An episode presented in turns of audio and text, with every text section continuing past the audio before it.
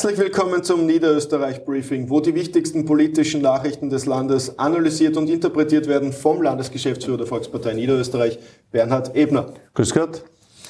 Eine Frage, die viele im Land beschäftigt. Unsere Landeshauptfrau ist Corona-positiv. Du mhm. telefonierst mehrmals am Tag mit ihr. Wie geht's ihr? Unsere Landeshauptfrau geht es den Umständen entsprechend gut. Sie hat zum Glück einen milden Verlauf und macht ihre Arbeit nun im Homeoffice in Klosterneuburg. Äh, sie ist aber voller Datendrang trotzdem und gibt natürlich auch von Klosterneuburg aus klare Kommandos und klare Aufträge, wie wir weiterarbeiten. Du kommst gerade von einem frühmorgendlichen Verteiler, von einer Verteilaktion. Am Nachmittag bist du im Landtag. Also es gibt viele Themen, die für dich am Tisch liegen. Ich habe mir ein Zitat herausgesucht aus der Heute von gestern.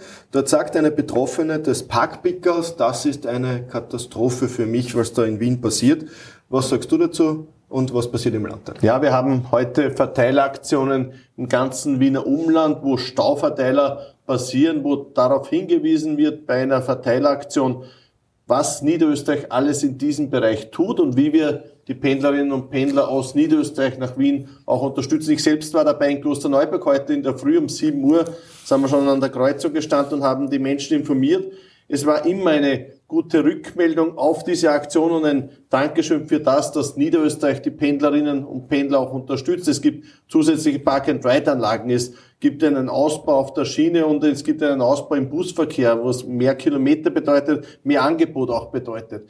Es gibt Maßnahmen in Wien selbst, wo Parkplätze angeschafft wurden seitens des Landes und den Pendlerinnen und Pendlern auch zur Verfügung gestellt werden. Also es gibt einen bunten Mix an Maßnahmen, die hier von Ludwig Scharlitzko auch getroffen wurden, die den Pendlerinnen und Pendlern auch helfen sollen.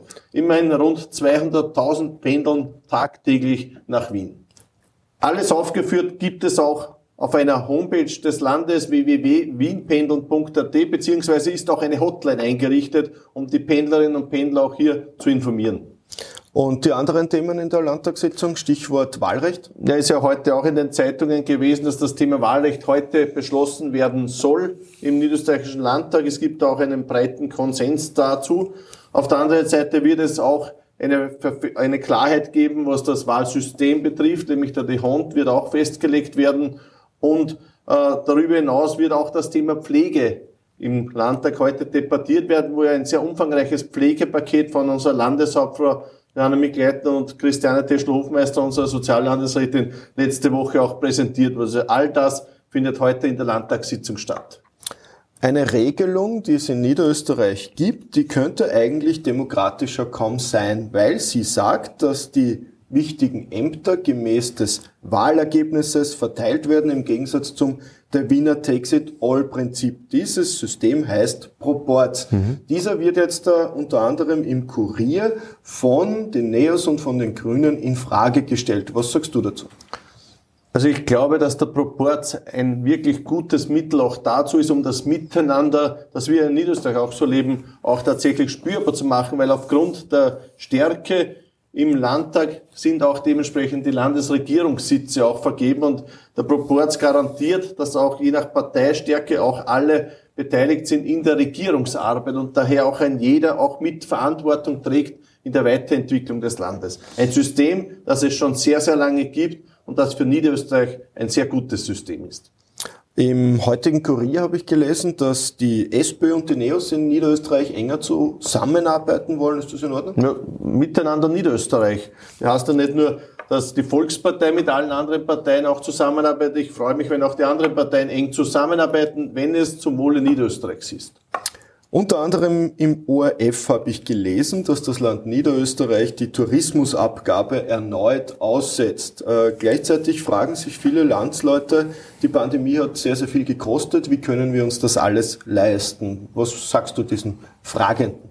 Ich denke, auf der einen Seite ist einmal wichtig, dass man der Wirtschaft in dieser schwierigen Zeit in den letzten zwei Jahren auch wirklich unter die Arme gegriffen hat und das ist ja auch passiert. Gerade Niederösterreich hat da sehr, sehr vieles auch getan und es war ja auch in den letzten zwei Jahren so, dass dieser Interessentenbeitrag auch ausgesetzt wurde und das soll auch heuer in dieser Form auch so passieren, damit wir auch hier Maßnahmen setzen, dass auch der Tourismus wieder angekuppelt wird und dass die Wirtschaft auch dementsprechend unterstützt wird. Also auch das ist für heuer geplant. Auf der anderen Seite ist es natürlich wirtschaftlich eine große Herausforderung auch für uns als Land. Wir haben äh, eigentlich einen klaren Weg gehabt für ein Nulldefizit. Da waren wir wirklich auf einem sehr, sehr guten Weg dazu.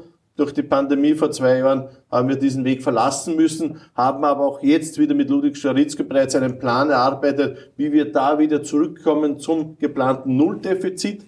Bis dorthin ist aber noch natürlich ein Stück des Wegs. Wir haben erst letztes Jahr im Herbst ein Zwei-Jahres-Budget erstmalig auch beschlossen im Niederösterreichischen Landtag, wo aber auch schon erkennbar ist, dass der Weg zurück zum Nulldefizit einer ist, den wir klar eingeschlagen haben.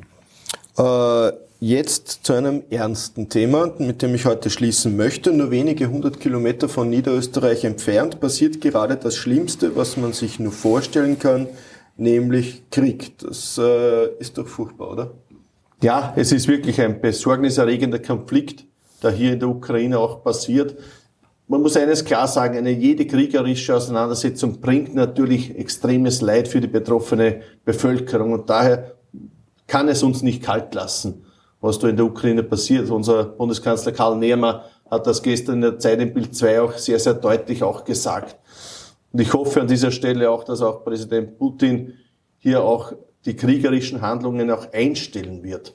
Es ist nur eines, man sieht, wie wichtig ein Miteinander ist, dass man sich zusammensetzt, dass man redet, dass man über auch Konflikte einfach debattiert, aber dann auch gemeinsam zu einer Lösung kommt. Scheinbar ist dieser Weg in diesem Konflikt verlassen worden. Ich hoffe aber, dass alle Beteiligten wieder zurück am Verhandlungstisch finden. Und mit dieser Hoffnung, die alle in Niederösterreich teilen, verabschieden wir uns vom heutigen Niederösterreich-Briefing. Bis bald. Wiederschauen.